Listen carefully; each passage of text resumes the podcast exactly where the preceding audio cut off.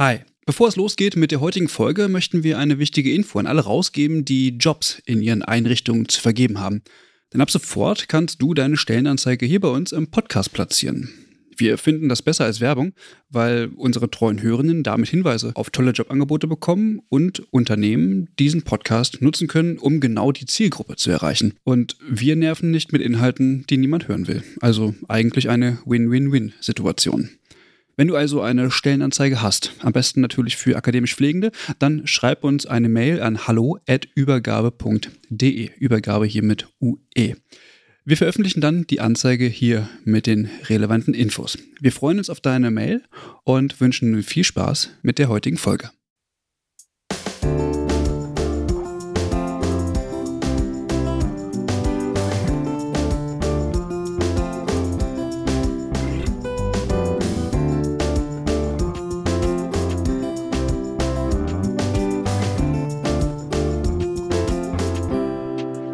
Ja, puh, was für eine Woche. Die Koalitionsverhandlungen gingen ja in die letzte Runde und es wurde wie wild um potenzielle Listen für Ministerinnenposten und mögliche Inhalte des Koalitionsvertrages in den sozialen Medien diskutiert.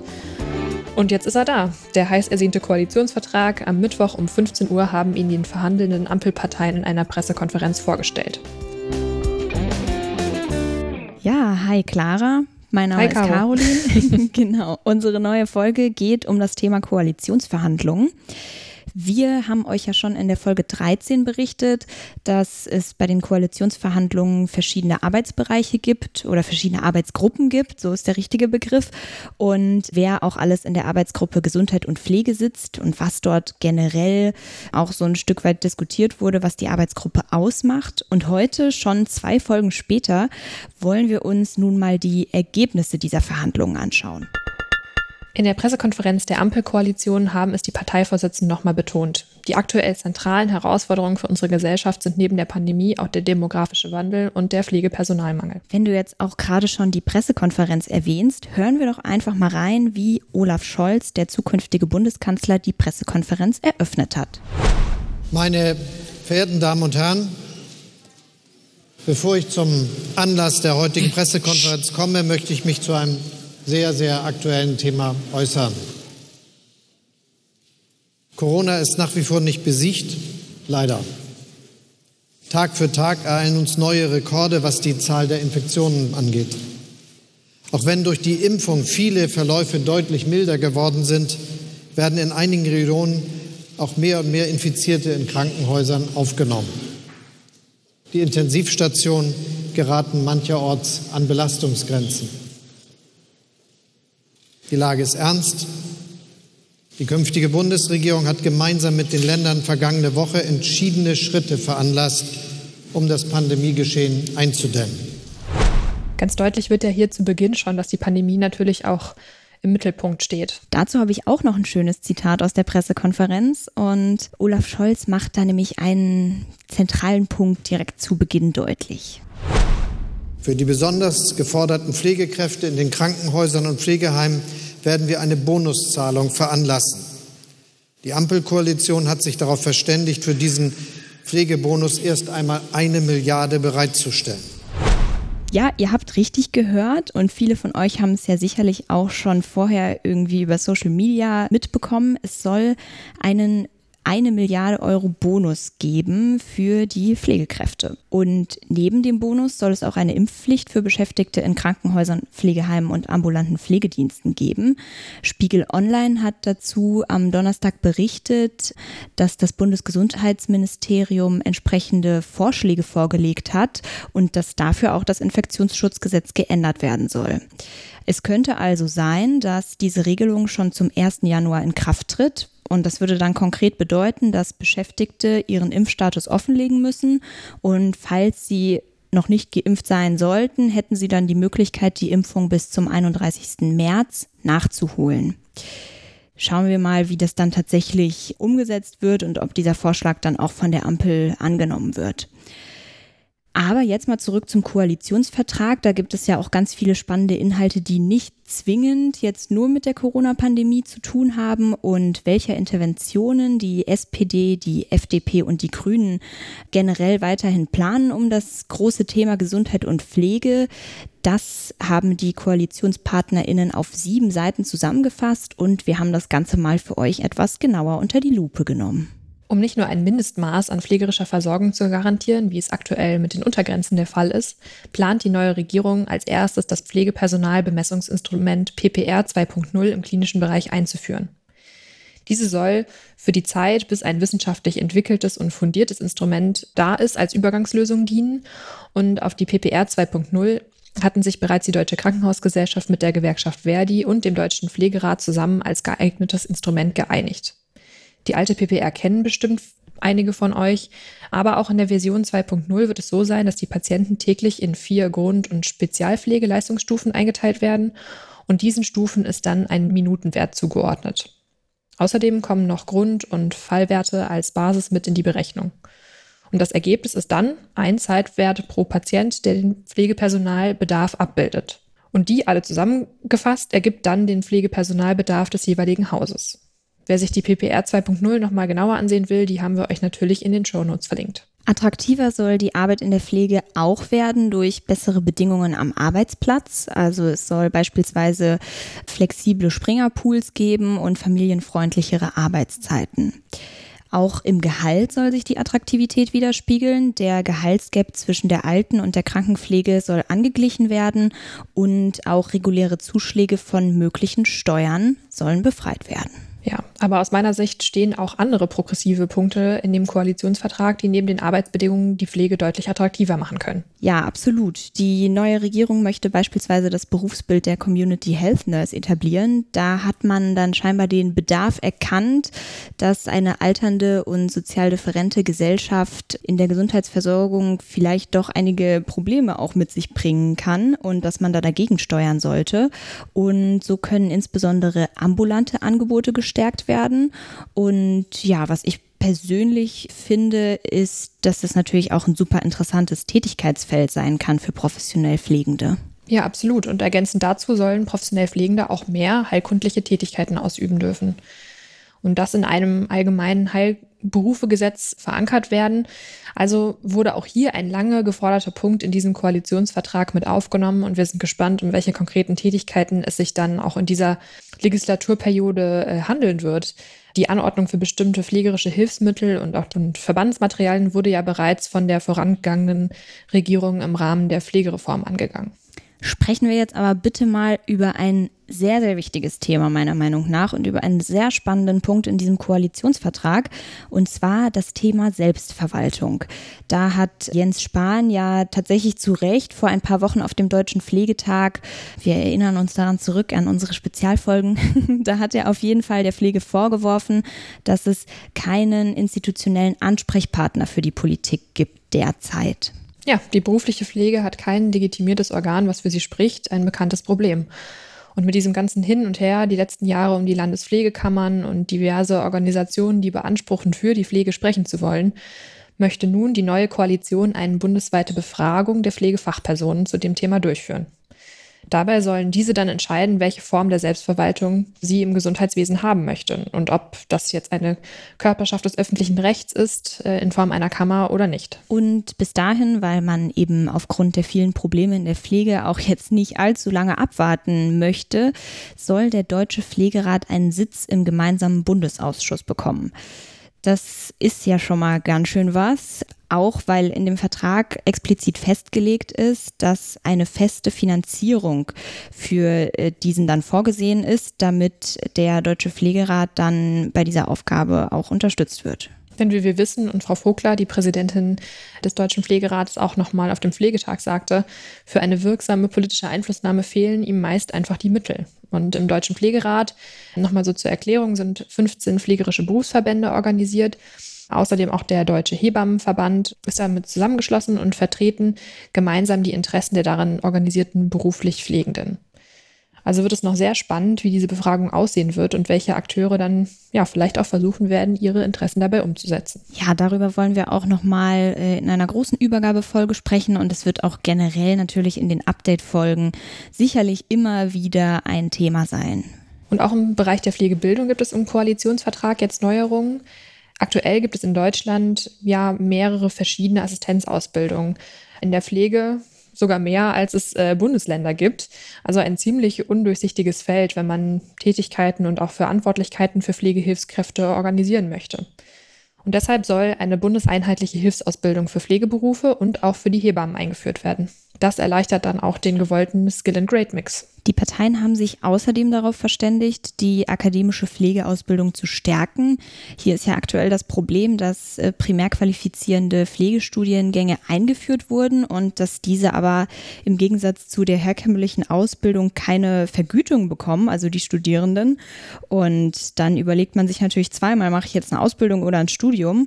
Und das Ganze soll nun geändert werden, damit dann vielleicht die Entscheidungen auch für das Studium ein Stück weit erleichtert werden. Ja, wir sind auf jeden Fall gespannt und äh, unsere Hörerschaft ist ja auch recht interessiert am Thema Pflegeausbildung und Pflegestudium, äh, wie sich das entwickelt. Aber wir kommen jetzt nochmal zu einem anderen Punkt des Koalitionsvertrages, dem Thema Digitalisierung.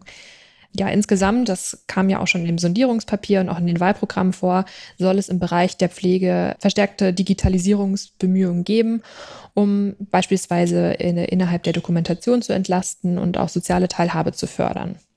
Also soll Digitalisierung auch für therapeutische Anwendungen genutzt werden können und gerade telemedizinische Leistungen sollen ermöglichen, dass diese auch dann regelhaft in Anspruch genommen werden können. Ein Punkt, der beim Thema der Digitalisierung natürlich nicht fehlen darf, ist die elektronische Patientenakte und das E-Rezept. Und das soll jetzt schnell eingeführt werden. Aber noch ein Punkt, was du gerade sagtest, mit der Bürokratie. Das ist ja doch immer wieder ein Problem, dass Prozesse der Gesundheitsversorgung durch zu großen bürokratischen Aufwand sehr stark gehemmt werden. Und es soll tatsächlich ein Bürokratieabbaupaket geben, um das Ganze in den Griff zu bekommen und dadurch die Versorgung der Patientinnen und Patienten zu vereinfachen. Ja, mal sehen, wie sich dann so ein Paket genau zusammenstellt.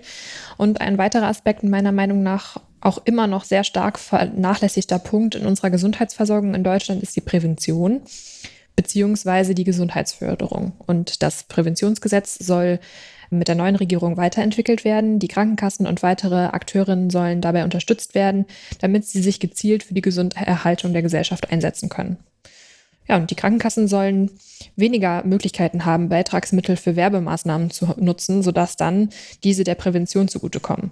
So ist es zumindest formuliert im Koalitionsvertrag. Ich nehme mal an, dass die eingesparten Ausgaben dann im besten Fall eben für Prävention und Gesundheitsförderung eingesetzt werden sollen. Ja, damit hast du aber auch schon fast alles zu dem Aspekt gesagt, denn tatsächlich wird äh, der Aspekt der Prävention im Koalitionsvertrag recht kurz gehalten, obwohl man dadurch ja vielleicht doch einiges an Erkrankungen reduzieren könnte, wenn man da eine entsprechend bundesweite Strategie fahren würde.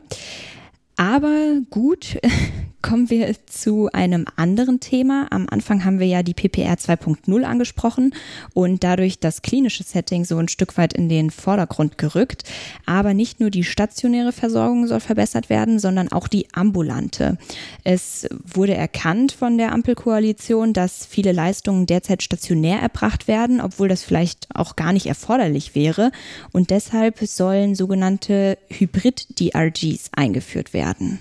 Ja, zur kurzen Erklärung. Grundlage dieser Hybrid-DRGs sind auf der einen Seite natürlich die DRGs, also die Fallpauschalen im Krankenhaus, und auf der anderen Seite der Vergütungskatalog der Ärzte, die ambulant tätig sind. Das heißt, wenn ein Patient operiert werden muss, wird nur die ambulante kostentechnisch der stationären Versorgung gleichgesetzt. Dadurch erhofft man sich, dass solche Entscheidungen, ob ambulant oder stationär operiert werden soll, nicht mehr in diesen Kostendruck geraten und ja, danach entschieden wird, was eben medizinisch sinnvoll ist. Ja, und außerdem sollen die unterversorgten Regionen gestärkt werden. Also es soll erleichtert werden, kommunale Versorgungszentren mit einzelnen Zweigpraxen zu gründen. Und in der Hinsicht soll dann auch wieder der bürokratische Aufwand ein bisschen abgebaut werden. Und in vier Jahren würden dann die ganzen Punkte nochmal durch durchgegangen und geschaut, was denn tatsächlich umgesetzt wurde. Aber eine Sache, die wir euch natürlich nicht vorenthalten wollen und die auf Social Media heiß diskutiert und auch schon ja wirklich lange gefordert wurde, der Paragraph 219a aus dem Strafgesetzbuch soll gestrichen werden.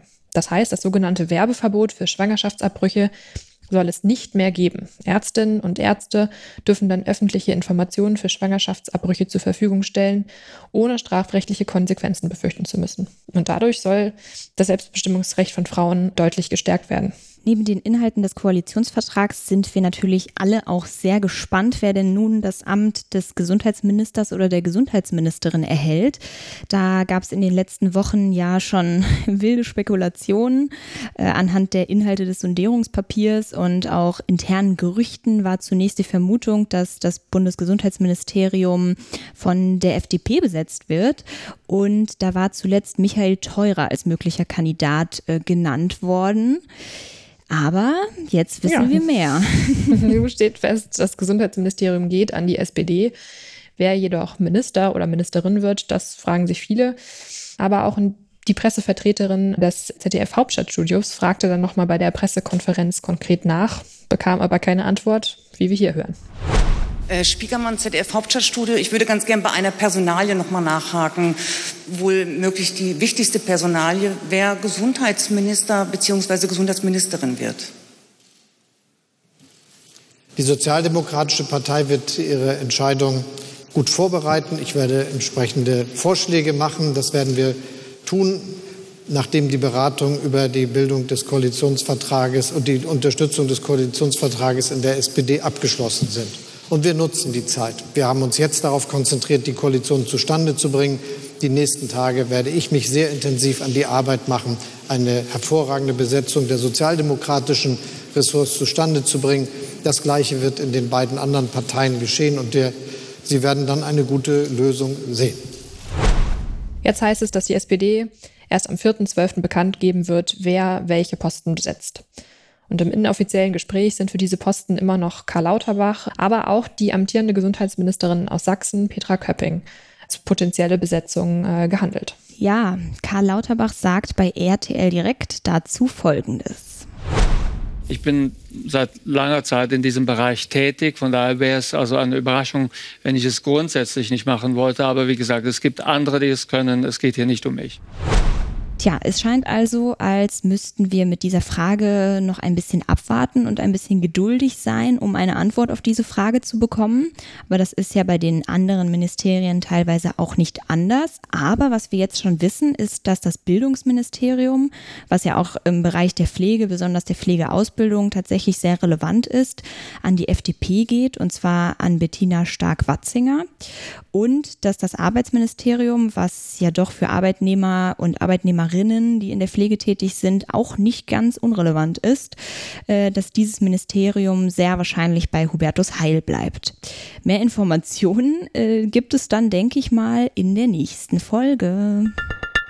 Ja, noch eine schöne und vor allem nennenswerte Sache zum Abschluss. Vielleicht erinnern sich einige Hörende, dass wir, also die Übergabe, dieses Jahr dazu aufgerufen haben, an dem Wettbewerb Deutschland beliebteste Pflegeprofis teilzunehmen. Und nun stehen die Gewinnerinnen fest. Das wollen wir euch natürlich nicht vorenthalten. 60.000 Menschen bundesweit haben sich an dieser Abstimmung beteiligt. Genau, wir wollen einmal die ersten drei Plätze honorieren. Platz drei geht an das Pflegeteam aus Halle-Dölau, das ist in Sachsen-Anhalt und Gemeint ist hier das Pflegeteam der internistischen Intensivstation G1 des Krankenhauses Martha Maria. Es wird beschrieben, dass das Team Unglaubliches in der Pandemie geleistet hat und trotz der hohen Belastung das gesamte Team immer den Patientinnen und Patienten menschlich und auch fachlich beiseite stand. Und dafür haben sie Platz drei bekommen. Platz zwei belegt Ulrike Wellkamp vom Uniklinikum Münster in Nordrhein-Westfalen. Sie ist seit 45 Jahren in der Pflege tätig und ein gutes Beispiel dafür, dass es nicht im Flexit enden muss, denn sie übt ihren Job mit Vollblut aus. Und Trommelwirbel, Platz 1 geht an das Pflegeteam der Kinderonkologie Station E130 des Uniklinikums Jena. Sie haben tatsächlich 2017 auch schon den Bundessieg bei Deutschlands beliebteste Pflegeprofis geholt und sie geben den kleinen Patientinnen und Patienten Halt und sind in jeder Situation und gerade in dieser schweren Zeit mit Kompetenz und Leidenschaft für sie da. Ja, wir sagen herzlichen Glückwunsch, besonders an die drei auf dem Treppchen, aber auch an alle anderen LandessiegerInnen und generell an euch alle, dass ihr so viel leistet in der Pflege und gerade auch jetzt in der Pandemie. Damit ganz viele positive Vibes raus an euch, denn ich finde, es ist gerade auch jetzt wieder schwer mit äh, der überschlagenen Nachrichtenlage. Und ja, wir hoffen, dass wir euch so ein bisschen informiert halten können. Und ja, bis zum nächsten Mal dann. Wir hören uns in zwei Wochen. Tschüss.